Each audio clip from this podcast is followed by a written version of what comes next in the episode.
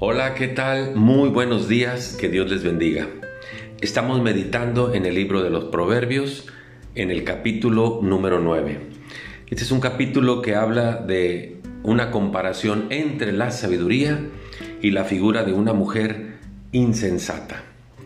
Y entre muchos aspectos que tocan esto de la sabiduría y lo que ofrece, y la mujer insensata y lo que ofrece, cada uno en su respectivo papel, eh, quiero tocar un aspecto que tratan aquí sobre las relaciones entre los sabios y de los insensatos.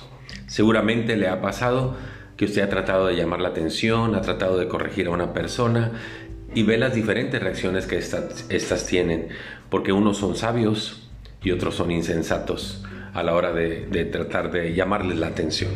Dice el versículo 7, mire, el que corrige al escarnecedor se acarrea afrenta. El que reprende al malvado se atrae mancha. Es semejante a la figura de que si alguien se está revolcando en el lodo y usted trata de evitar esa situación, se acerca para decirle, oye, está mal esto que estás haciendo, te estás llenando de suciedad.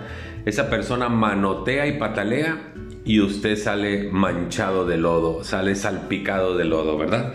El que corrige al escarnecedor se acarrea afrenta, el que reprende al impío se atrae mancha.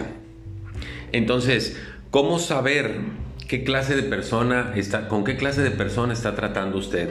¿Con un sabio o con un insensato? Pues tiene que ver con la respuesta al llamado que usted hace. Dice, por ejemplo, el versículo 8, no reprendas al escarnecedor, para que no te aborrezca. Corrige al sabio y te amará.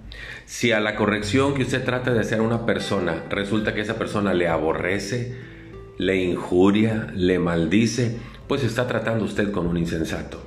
Pero si a la corrección que usted trata de hacer a una persona le agradece y le dice, no había visto esta, esto que me estás diciendo, no lo había notado, te agradezco mucho, pues lo que dice el texto, corrige al sabio y te amará. Conclusión, ¿qué es lo mejor que debemos hacer? Dice el versículo 10 que el temor de Dios es el principio de la sabiduría.